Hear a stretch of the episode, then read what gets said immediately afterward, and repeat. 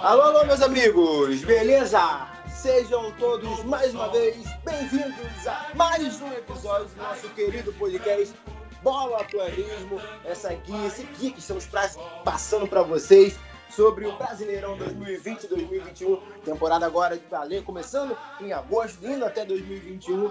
Não estamos acostumados com isso, mas por conta de toda essa pandemia, de toda essa crise que estamos vivendo aí, Vamos prolongar o nosso Campeonato Brasileiro. É uma honra mais uma vez, mais uma vez estar aqui apresentando esse episódio do nosso querido podcast. Então, hoje, sobre o Coritiba, já falamos sobre o Atlético Goianiense, o Atlético Paranaense hoje tem polêmica, é assim que eu gosto. Pedi para gravar o Coritiba, pedi, só pedi para gravar dois, três. Foi o Coritiba, o do Flamengo e o do Vasco. Do Flamengo eu tô muito ansioso porque vai durar três horas, quatro horas, vai ter xingamento para tudo qualquer lado e por aí vai. O do Atlético, porque teve provocação com o Coritiba, então hoje com certeza vai ter que ter uma trocazinha, vai ter que ter aquela alfinetada também. Então, por isso, estou aqui apresentando e participando desse episódio que promete ser maravilhoso. Vamos falar sobre o Coritiba, todas as expectativas para esse ano de 2020, para esse campeonato brasileiro que vem aí, Copa do Brasil. Tudo sobre o Coxa Branca vocês vão saber aqui agora, entender como é que anda, como é que começou o ano lá, esses treinamentos. Eu tive uma conversa com o Barroca durante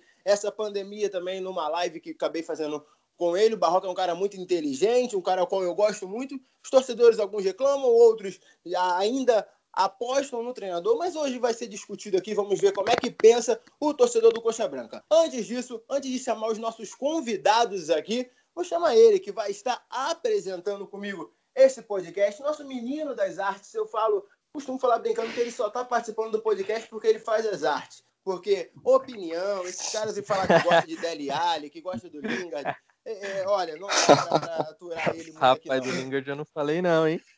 Não, é, é, fake news, nada de fake news, mas vão ter que ouvir lá para saber Lingard, Deli Ali, é, todo mundo esse cara gosta. Leandro, seja bem-vindo a mais um episódio, irmão. Obrigado, João. Quero primeiramente agradecer ao pessoal da, da página Humor Coxa que aceitou participar aqui com a gente do nosso podcast. Agradecer ao Gustavo, ao Silas. Quero fazer um pedido especial para vocês é, de seguirem minha página lá no Instagram. Como o João disse, sou um menino das artes, então faço umas artezinhas para postar lá para vocês, mexendo com futebol, posto muita arte sobre futebol. E queria agradecer o, o, nosso querido Carioca Maluco, falar que vamos junto em mais um podcast. Vai ser um prazer estar do seu lado nesse podcast. E, e, já queria passar a bola para os nossos convidados, pedindo para eles se apresentarem, falarem um pouco do projeto deles, da página que eles têm lá no, lá no Twitter. Enfim, fiquem à vontade para falar da página de vocês no, no Twitter. Salve aí para todo mundo que, está ouvindo, né? Gostaria de primeiramente agradecer, né? Meu nome é Gustavo, primeiramente agradecer o, o convite da galera, né? da galera. É sempre uma honra poder falar do nosso Coxa. Coxa Humor nasceu lá em 2018, mais ou menos, em maio, e justamente um dos piores anos nossos né, da história, onde ficamos em décimo na Série B. E minha, minha intenção era sempre, tipo, expressar os sentimentos da, da torcida de uma forma mais cômica, engraçada, por meio dos memes, né? E daí, graças a Deus, estamos tá dando tudo certo. E estamos nessa. E ano passado, no começo do ano passado, né, eu chamei o, o Silas para me ajudar. E agora pode contar mais um pouco. Como eu disse, primeiramente, boa noite. Boa noite, não. Boa tarde, bom dia para quem está ouvindo aí. É, muito obrigado também pelo convite, uma honra participar aqui. Então, como o Gustavo disse, eu, eu vim depois, né? Ele acabou me chamando aí para a gente fazer um curso junto. E, cara, é muito legal isso aí. Eu acabei conhecendo muita gente nova por causa disso. E também é muito legal fazer parte das, toda essa comunidade do Twitter aí e tal. E só agradecer. É, fechado então, os caras estão aqui, vamos falar sobre o Coritiba. Já dei aquela brincada no início, antes de começar é, o nosso podcast, aquela pré-resenha que nós temos aqui, que o nosso querido amigo Éder Luiz, Alexandre, Diego Souza, deixaram um pequeno abraço para ele, aquele abraço bem carinhoso, ah, porque foi muito bom comemorar no frio. Aí, Necessário, hein? Disso, jogadores de touca, coisa linda não posso deixar de dar aquela cidade, de dar essa citada, aquela famosa alfinetada, porque quando é com os outros times aqui, falam. No Corinthians eu nem quis gravar, porque senão alguém ia lembrar aquela porcaria daquele lance do Diego Souza. Então por aí vai. Mas hoje não vamos ficar falando sobre aquela Copa do Brasil de 2011, vamos falar sobre o Coritiba em si. Eles já se apresentaram. Mais uma vez, muito obrigado por estarem participando aqui desse episódio, do nosso podcast. É, queria que vocês agora falassem um pouquinho sobre o Coritiba, que ano passado estava na Série B, subiu, terceiro colocado na Série B do ano passado, depois teve aquela chegada do Barroca.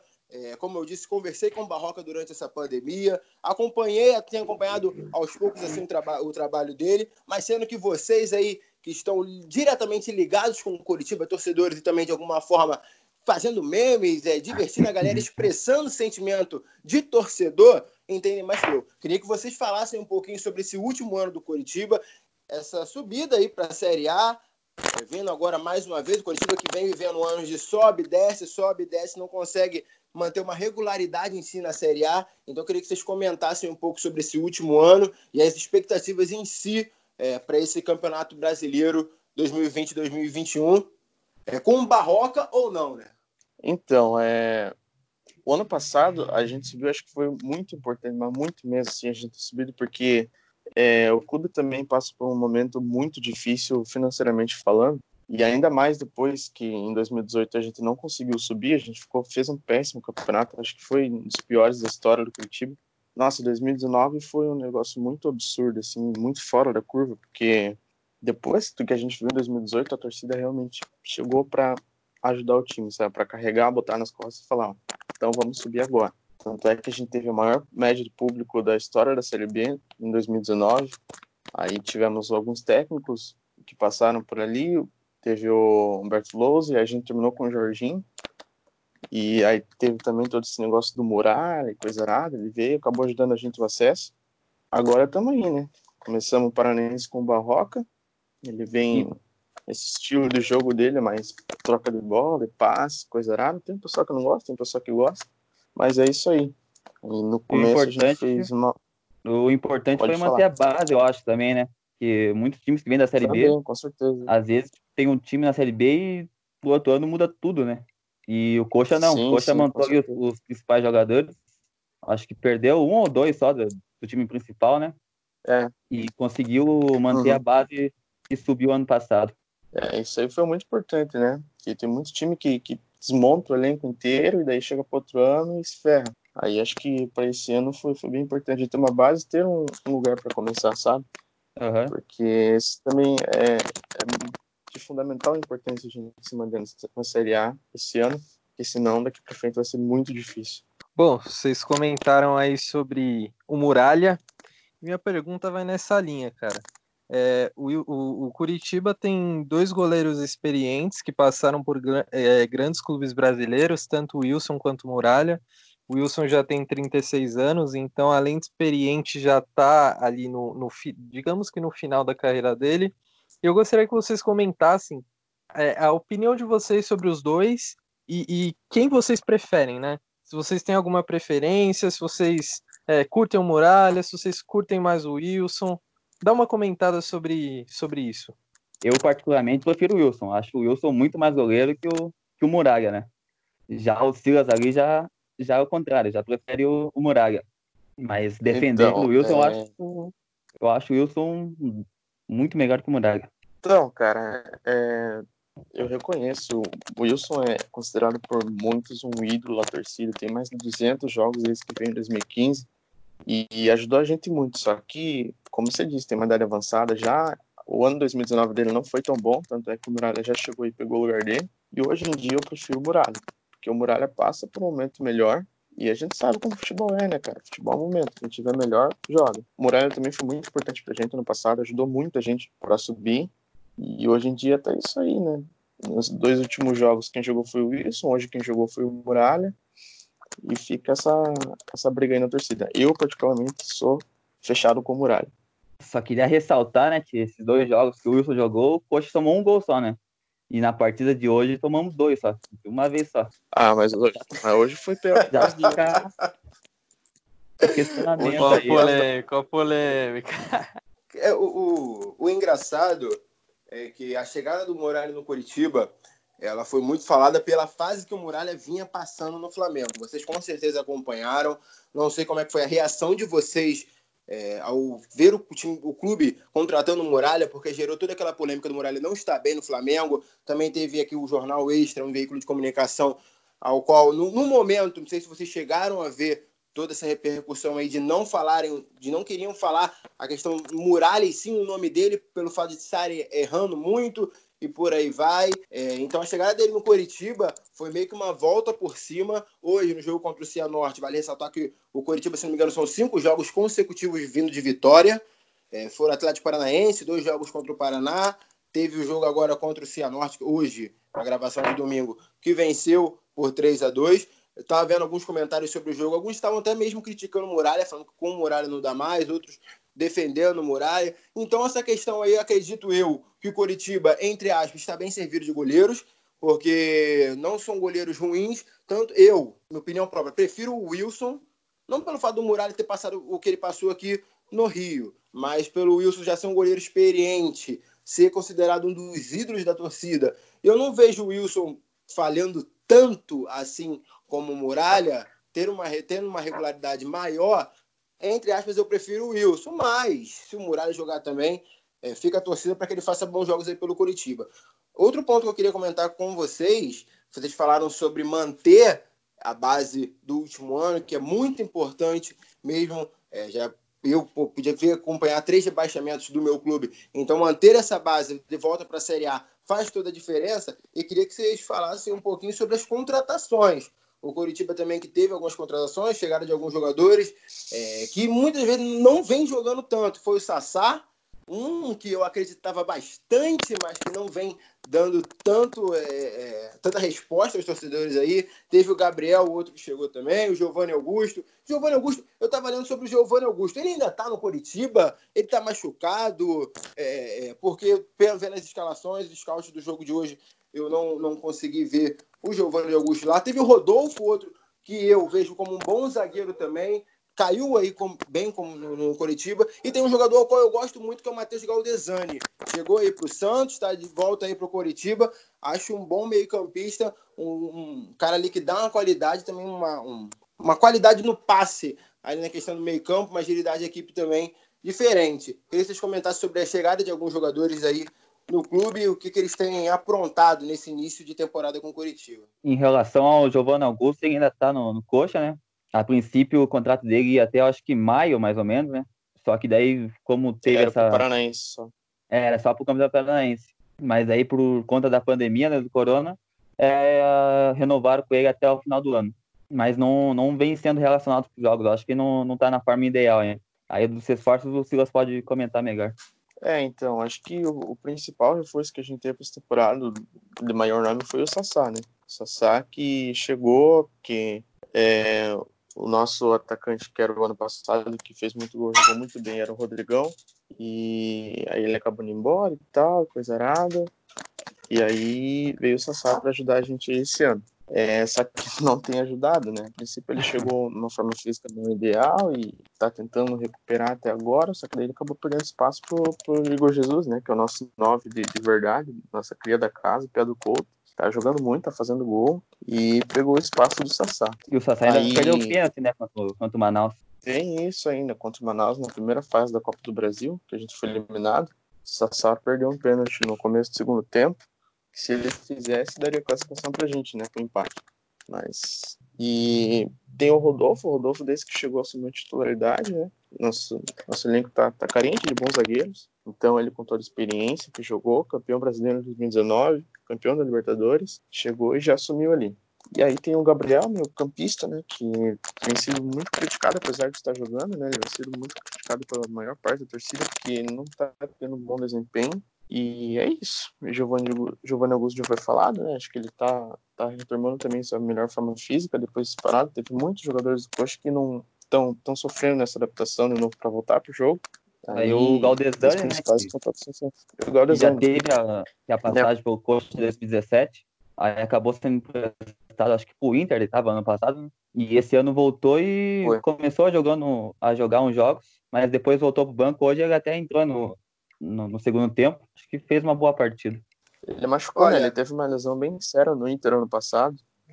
Sim. De, logo sim. quando chegou, ele nem jogou direito, teve uma lesão bem séria e acabou voltando pro coxa. Ele não che ele chegou, é, ele chegou até mesmo a, a ir pro Santos, sendo que não jogou tanto, estava no Inter, teve essa lesão aí que atrapalhou, mas é um jogador ao qual eu particularmente aposto. Sobre o Giovanni Augusto, espero que eu queime minha língua, mas é um sanguessuga danado fica essa questão de recuperar a forma física, aí se lesiona, se lesiona, joga um, joga dois, fica cinco fora. É um jogador que tem qualidade. Mostrou isso no Atlético Mineiro, mostrou isso no Corinthians e até mesmo em alguns jogos aqui no Rio também. Quando eu estava olhando a questão de contratações do Curitiba e o Giovanni Augusto, vocês me contando agora sobre recuperar a forma física, espero que eu esteja errado, espero que o Curitiba conte com ele durante essa temporada e que jogue o que ele sabe jogar. Não fique nessa de, de muita contusão, lesão, de recuperar a forma física, porque é um jogador que vocês podem precisar, mas que não tem um retrospecto tão bom assim nos últimos anos. E outro jogador, é, eu acompanhei demais o, o, a seleção sub-17 e que o Coxa, para mim, não vendeu, deu praticamente o Ian Couto, lateral direito, porque a venda para o Manchester City por 6 milhões de euros foi um, um entregar assim para o Manchester City, porque, na minha opinião, foi um dos melhores jogadores da seleção brasileira naquele, naquele se não me engano, foi, não sei se foi o Sul-Americano, foi Copa do Mundo. Cara, agora me fugiu o nome da competição. Copa. Foi a Copa direto, isso, jogou, mas foi, para mim, o segundo ou terceiro melhor jogador da seleção brasileira. Fiz um comentário no Twitter, até cheguei a falar com, com o Ian Couto. Agora, foi vendido, está com 18 anos, se não me engano. Mas sendo que queria, queria que vocês comentassem sobre essa venda é, é, ridícula, perdoem até mesmo pela expressão, mas da, da diretoria do Coritiba para o Manchester City, porque é um jogador que poderia valer muito mais e ajudar a equipe de vocês a crescerem, subirem assim para um outro patamar? Eu não, não julgo a, a diretoria por vender tão barato assim, porque a gente conhece a situação do, do time, né? Do Coxa. E, e sabemos que mesmo esses, acho que foi 6 milhões de euros, né? Mas com bônus ainda, foi fundamental para o Coxa conseguir manter as contas em dias, né? Então, tipo, acontece, né? É a realidade do, da equipe e teve que, teve que vender para para manter as contas em dia. Na minha opinião, eu, eu acho isso. Quando, quando teve a venda dele, o próprio presidente Samir Namor disse que era uma venda para arrumar a casa, para é, pagar algumas dívidas que estavam muito altas, porque o clube estava num momento financeiro horrível, ainda está, inclusive, e isso seria mais para dar uma aliviada, sabe, uma respirada. Ele era para ter jogado o Campeonato Paranaense, né, até, até agora, mês de julho, que é quando ele faz aniversário, ele vai para lá. Só que por causa da, da pandemia, ele acabou nem jogando direito, que fez acho que um ou dois jogos só. É, entrou no jogou tempo, dois jogos, assim, né? Dois jogos só. E depois parou e agora não é mais jogador nosso. Um breve comentário antes do Leandro introduzir outra pergunta. Como eu falei, não é uma realidade só do Coritiba. É, tirando o Flamengo, que teve aquela venda do Vinícius Júnior e de outros clubes que se não vejo outro no seu Palmeiras que esteja numa realidade financeira diferente, parece que é assim, o jogador às vezes ele vale 40 milhões. É, mas sendo que o clube está precisando tanto, e antes de fazer a, contra a, contratação, o outro clube interessado ele estuda. É 40 milhões, mas estou precisando, vou oferecer 20. Então 20 ali aceitam e arrumam uma casa. Isso não é apenas o Coritiba, não é apenas o Vasco, são outros e outros e outros clubes que vendem suas joias às vezes o jogador está jogando lá fora, é, é, aparece em determinados clubes aí, você não sabe nem por onde ele passou. Sabe nem qual foi o primeiro clube dele, não sabe nem é, da onde ele surgiu. O Ian Couto, acredito eu, para quem não acompanhou, vai ser um desses jogadores. Não chegou a jogar tanto, como você falou, dois jogos, três jogos nesse ano, mas para quem não acompanhou, não viu, depois vê o garoto, e assim espero eu, de verdade, porque o Brasil tem essa carência enorme na lateral direita, depois o garoto surgindo, aparecendo bastante lá fora, vai aparecer, mas da onde saiu esse jogador? Essa foi mais, mais uma das vendas ao qual o clube ele precisa fazer, precisa entregar assim para outro clube para acabar arrumando a casa aí, é, todas essas contas pendentes que os clubes brasileiros têm. Meu, só um breve comentário, o João, o João estava falando agora dessa questão dos clubes acabarem vendendo os jogadores por valores mais baixos. Eu vou até citar um exemplo, que é o exemplo do São Paulo, cara. O São Paulo, muitos anos, há muitos anos já tem feito isso, porque o caixa de São Paulo é muito baixo. Inclusive, o Anthony foi vendido por 16 milhões de euros. Tudo bem que não é um valor ruim, 74 milhões de reais, mas se você pegar para a realidade inflacionada do futebol mundial e pelo que o Anthony tem, pelo que ele joga e, e, e promete, eu acho que o valor foi muito baixo. E, e já que a gente está nessa questão financeira, né? A gente está falando dessa questão financeira, é, eu estava vendo que o Curitiba ele entrou com uma ação, é, ação trabalhista, né? Um ato trabalhista junto à, à Justiça, é, ao Ministério da Justiça, requerendo um ato trabalhista, né? Porque as dívidas do clube passam hoje dos 31 milhões de reais e o, o clube tem medo que com o aumento desses, desses valores possa ter uma chegar até numa falência. Não sei se chegar no nível de uma falência, mas ter é, é, ser prejudicado por conta disso tudo. Eu gostaria que vocês comentassem é, um pouco disso, o que vocês sabem sobre esse ato trabalhista. Eu queria que vocês comentassem sobre esse momento financeiro que o Curitiba vive, não só o Curitiba, mas grande parte dos clubes brasileiros, mas especialmente no caso de vocês, o, o que o Curitiba está vivendo e se, você acha, se vocês acham que isso pode trazer é, alguma algo prejudicial ao clube a longo prazo? Então, é sobre essa dívida, é, você falou aí desse número de 30 milhões, esse número de 30 milhões é só em, em dívida trabalhista. É processo por multa de salário, envolvendo treinador, jogador, comissão técnica, por aí vai. Como eu disse, do ano de 2018 que a gente se manteve na Série B, isso trouxe um déficit mais ou menos de 50 milhões para o clube, em questão de orçamento. Então, isso fez com que a nossa realidade financeira nossa, fosse para o espaço, sabe? Sem condição nenhuma. Então, o que o coach fez? Tentou é, esse ato trabalhista aí com, com uma, uma opção, né, para aliviar um pouco essa dívida e ter melhor opção para o pagamento. Só que aconteceu, a princípio ela foi, foi negada pela justiça, porque Curitiba queria oferecer, se eu não me engano, posso estar enganado, mas se não me engano, 10% das receitas que o Coxa receber, todas as receitas, iam ser direcionadas para o pagamento dessas dívidas.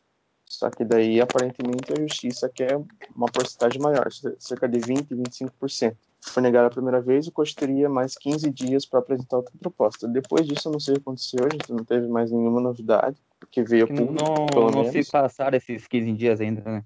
Acho que não, ainda. Não... Por enquanto, estamos aguardando os próximos capítulos, né? E torcendo para que seja aprovado, porque senão, meu amigo, vai complicar para o nosso lado, que a nossa dívida está muito alta, ainda mais com todos esses, esses rolos aí de é, receita de cota de televisão e coisa rara, com esse MP nova aí, o nosso lado tá apertando, sabe? Então é fundamental que a gente primeiro consiga se manter na Série A esse ano, para poder ver o que vai acontecer, ainda mais que esse ano aí, ano de eleição e tudo mais, então a coisa está bem caótica para o nosso lado.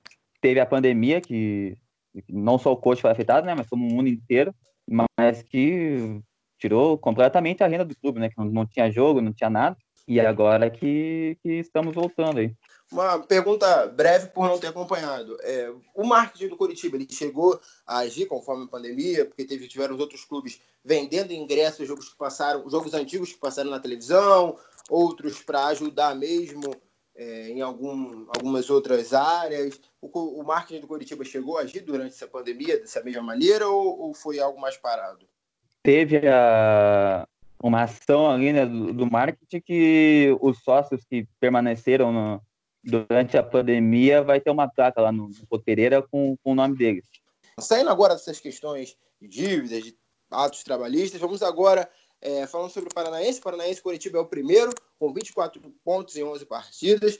Então, de alguma forma, o Curitiba ele vem fazendo bons jogos, conquistando boas vitórias. Já foi citado, são cinco partidas desde 2016. Me corrijam se eu estiver errado. Que o Curitiba ele não vence cinco partidas é, consecutivas assim. Então, para o, visando agora o Brasileirão, não sei vocês, mas o Curitiba vem entre aspas, assim podemos dizer, porque o Brasileirão é um campeonato totalmente diferente de é, regional. É, o Curitiba vem com bons resultados e será que dá para pelo menos buscar manter ali na Série A? Porque, como já foi falado, é um campeonato difícil. O Curitiba é, vem numa inconstância, questão de Série A, Série B, Série A, Série B, um clube ao qual tem sua história. Então, com o elenco, tem mais alguma contratação vindo? Alguma o, a diretoria do Coxa tem negociado com mais algum jogador? Queria que vocês falassem sobre o elenco em si, visando o Brasileirão que vai começar agora no mês de agosto. Sobre as contratações, né, a esperança é que nessa semana o Neilton, ex-Botafogo, ex-Vitória, seja oficializado, né? Já está bem encaminhada a contratação dele e, na minha visão, vai ser um reforço importante para o resto do ano. E sobre o Campeonato Brasileiro, né? Eu acho que o nosso principal objetivo é se manter. Primeiramente é se manter. É, a gente sabe que a maioria dos clubes que vêm da, da segunda divisão é, acabam rebaixados de novo, né? Então, por isso mesmo, acho que a nossa nosso principal objetivo esse ano é se manter na, na, na primeira divisão e quem sabe o time do Barroco encaixe e a gente consiga uma, uma vaga na Sul-Americana ou outra coisa. Mas o objetivo inicial mesmo é, é se manter na Série A. É, você acabou falando sobre o desempenho nosso no Paranaense e tal. Eu acho que, na minha opinião, acho que na maior parte da torcida esses resultados são muito ilusórios, sabe? A gente vem ganhando, mas não por, por mérito do Coxa, digamos assim, mas sim por demérito dos outros clubes, que a maioria são muito inferiores, times de Série C, Série D, e que às vezes não, não, não, não acabam sendo parâmetros, sabe, para futebol. Então, o que acontece? O Coxa vem garantindo seus resultados, vem fazendo gol, vem ganhando jogos, mas o futebol não convence. E essa é a maior crítica que a gente tem no momento com, com Barroca, né? Porque a gente ganha jogo, não vou reclamar de ter jogo, quanto mais jogo ganhar, melhor. Só que para o brasileiro a gente sabe que a realidade é diferente, porque com esse futebol que a gente está prestando por enquanto, tanto na primeira fase quanto agora, é, vai ser bem complicado o nosso campeonato, vai ser triste. Sobre o Barroca, você, minha próxima pergunta, até mesmo para fechar essa questão elenco é, 2020 2021, era a opinião de vocês sobre o treinador durante no, no decorrer agora do Campeonato Brasileiro. Sabemos que não, não é novidade para ninguém, mas são diversas trocas de técnico durante todo o campeonato. Acredita que o Barroca ele vai até o final ou, ou ele chega a cair no meio do caminho aí? Claro que não tem como prever, eu sempre costumo falar aqui porque o futebol ele é uma caixinha de surpresa não é uma ciência exata. Ah, o, clube tem 1% de ser.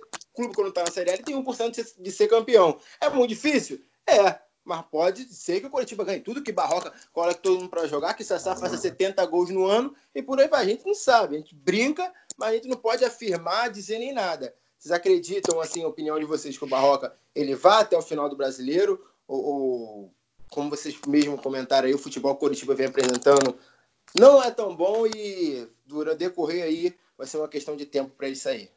Sabe que dentro do time ali, do clube, ele não é unanimidade, sabe tem muito diretor, muito conselheiro querendo já a saída dele por conta da eliminação na primeira fase da Copa do Brasil. E até uma novidade esse ano que o, que o campeonato vai até fevereiro, né? Então, e o Coxa, que tem eleição em dezembro, isso pode mudar tudo, porque às vezes pode entrar um presidente ali que não, não concorde com o Barroca e acabe demitindo ele no meio do campeonato, só por, por ideia mesmo. Então a gente não sabe como vai ser, como que, como que vai ser esse campeonato aí, até por causa da, da eleição em dezembro, que pode mudar tudo. Sim, sim. Eu também particularmente acho que o Barroca não vai ficar até o final do ano, porque raramente acontece do, de um técnico do Brasil ficar todo um campeonato inteiro. Mas eu também penso nisso porque a torcida do Coxa é muito chata, sabe? A gente sabe a pressão e, e a, a influência que isso tem dentro do clube. Então, quando chegar aí, com certeza vai chegar uma sequência aí de quatro, cinco jogos sem ganhar, já vão pedir a cabeça dele e vai ser difícil segurar, ainda mais uma Série A. E ano eleitoral, e coisa rara e tudo mais. Então, acho bem complicado. Eu gosto dele. Eu, particularmente, gosto dele. Gosto do estilo do jogo. Só que, né, não sei o que esperar. Eu acho que ele não vai ficar até o final. Tô torcendo para que ele vá bem, óbvio. Mas é isso aí. Bom, para introduzir a parte final e a polêmica do programa, que é isso que a gente gosta aqui, polêmica, é, eu quero fazer uma pergunta para vocês e depois eu já vou introduzir com, com o nosso bolão planismo, pedir a opinião de vocês. É, bom, Curitiba e Atlético Paranaense é uma das maiores rivalidades do futebol brasileiro é, atualmente. E, e, nesse Campeonato Brasileiro a gente vai ter muitos clássicos. A gente vai ter é, Goiás, Atlético Goianiense, além dos clássicos paulistas, dos clássicos cariocas, do clássico gaúcho, clássico do, de Fortaleza. E eu gostaria de saber de vocês o que vocês esperam, né? É, se vocês esperam que o Curitiba pode surpreender o Atlético Paranaense e terminar à frente do, do Atlético Paranaense na, no Brasileirão desse ano. E eu queria que vocês já opinassem né, já dessem o palpite de vocês para que posição exata que o Atlético Paranaense entrando um consenso entre vocês, que, que, que é, posição exata que o Curitiba vai terminar e já para dar aquela alfinetada no rival, falar a posição que o, que o Atlético Paranaense para vocês termina nesse campeonato. Então, sobre clássico, clássico a gente realmente não tem nenhuma preocupação, eles são fregueses nossos aí, e eles também sabem disso. Então, em clássico. Até no último aperitivo mostra isso, né? Tudo nosso. Rapaz. Tudo nosso, nada deles. Então, tamo, tamo, tamo tranquilo. Agora no campeonato é diferente, né? Campeonato a gente tem que fazer, eu não sei o Gustavo, mas acho que ficando fora da zona de rebaixamento já tá ótimo pra gente.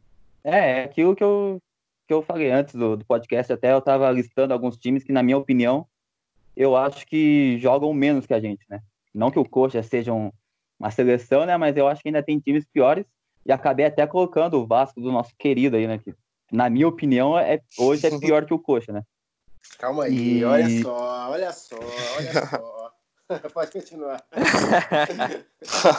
então, pela lista que eu fiz aqui, eu acho que a gente consegue ali um décimo segundo, décimo terceiro lugar. Pela, pela minha lista, né? Então, se fosse chutar, eu chutaria um décimo terceiro.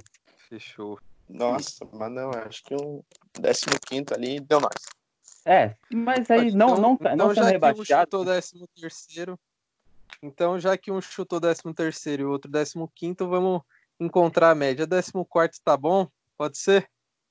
Fechou, Pode, tá, tá, tá, perfeito. Aí, em tá relação a, ao episódio, né, com, com, o nosso rival, né, já, já, já saberia que, que, eles iam acabar falando da gente, né, porque é o que eles mais fazem, né. Até para quem fala que, que não tem mais rival, que, que o rival deles é o Flamengo, é Palmeiras, é Boca Juniors, eles sempre falam da gente, né? Então isso é, é normal aqui na cidade, a gente sabe que, que eles têm uma quedinha por, pela gente, né? Que são mais. Atleticano é mais coxa branca do que os, que os próprios coxas. Então, achei normal a. O sonho, o sonho do atleticano é ser metade do que um coxa branca é. É isso aí. Já anota isso aí, Leandro. Coloca lá na chamada, na hora que falar que foi gravado o, o podcast. Tá o sonho do atleticano é ser metade do que o Coxa Branca é. Coloca entre aspas, tudo certinho.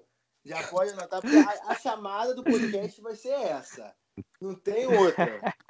Isso é uma verdade mesmo, porque se você for ver na internet, eles sempre falam que, que aqui no estado não tem mais rival. O rival deles são Flamengo, é Palmeiras, Boca Juniors, mas todo jogo, toda vez que o Coxa joga, eles sempre vão, vão ali comentar na internet, vão, vão lembrar da gente de alguma forma. Aí chega no Paranaense, no Paranaense leva de quatro. Rivalidade é muito bom. Você olha só, já vou deixar uma aviso aqui também. Nos dois jogos, Vasco Coritiba, talvez que o Vasco, espero que não, agora não importa. Mas se o Vasco perder pro Coritiba, eu vou ficar quieto. Mas se o Vasco ganhar o Coritiba e tiver gol do Ribamar ainda por cima em vocês, eu vou marcar, tá? Eu vou marcar. Tá? Vocês vão ter que comentar, vão ter que cantar a musiquinha. Hoje tem gol do Ribamar. Não sei se vocês conhecem, eu posso ter uma... mas hoje tem gol do Ribamar. Vamos fazer um combinado, então. Vamos cantar Antes do, do jogo Coxa e, e Vasco, a gente vem aqui no podcast e caso o Vasco ganhe, a gente canta a música do Ribamar. Mas caso o Coxa vença, vocês cantam a música do, do Sassá. Tem a música do Sassá, não sei se vocês conhecem também. Fechado, Bom, já fechado então. eu vou, vou, entrar aqui também, ó. Vou colocar a música do Pato Careca, caso o Pato marque gol em vocês. o pior é que o Pato é acostumado a marcar gol no coxa, né? Alguém aí que, que teve, uma, teve uns jogos que o Pato marcou um gol na gente já. Se tiver gol do Pato contra vocês, é a música do Pato Careca, quero nem saber. Fechado então. Só para fechar isso mesmo posição do Atlético Paranaense no campeonato. Eles falaram Coritiba 18 Foram o que eles falaram. Agora quero saber a opinião de vocês Nossa. só para a posição exata do Atlético Paranaense. Vou ser realista pelo que, eu, pelo que eu tô vendo, né? É, considerando que, o, que eles perderam muitos jogadores do ano passado para cá, perderam o, o, técnico, eu acho que esse ano eles conseguem ali um, um oitavo, um sétimo lugar. Pega a última vaguinha da Libertadores, na minha opinião. Rapaz, eu, eu tava esperando acabar... vocês falarem que eles iam ser rebaixados, mano. Não, não adianta falar uma coisa ali que. E, e o Atlético que... sabe também que o Coxa não, não disputa o 18 lugar. E tem time pior que o nosso ainda. É, eu acho que o Atlético vai acabar em nono. Fechou, então. Deixa anotado aí, Leandro. Coloca lá no documento. Coritiba, 14. Atlético aí, nono, oitavo. Pela opinião dos torcedores do Coxa Branca. Fechado, então. Já anotou aquela frase aí para fazer a chamada lá no Twitter, também no Instagram, sobre como é que vai ser esse podcast? Coisa linda, amei, amei essa frase. Vou passar a utilizar agora, porque eu gosto pra caramba de rivalidade, não só no Rio, São Paulo, todas as rivalidades acompanho. Briga, briga entre aspas, gente. Quando eu falo briga, eu não falo questão de pancadaria, nada não, mas briga de torcedores dentro do estádio na hora da cantoria, na hora das entoar as músicas. Isso é o que eu falo, às vezes eu uso briga, as pessoas já utilizam, já colocam pensamento logo questão de pancadaria. Não, longe disso.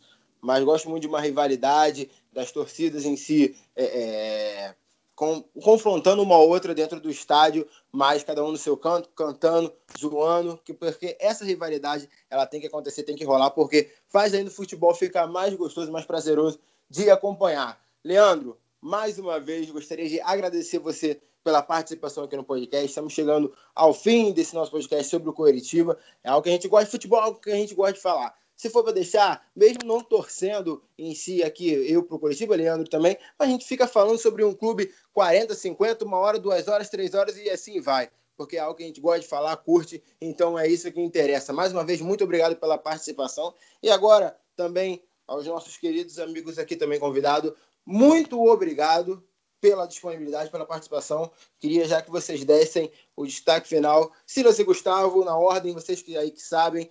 Mas muito obrigado mais uma vez pela participação e pela disponibilidade aqui no Bola Planismo. Gostaria de mais uma vez aí ah, então... agradecer pela oportunidade, né?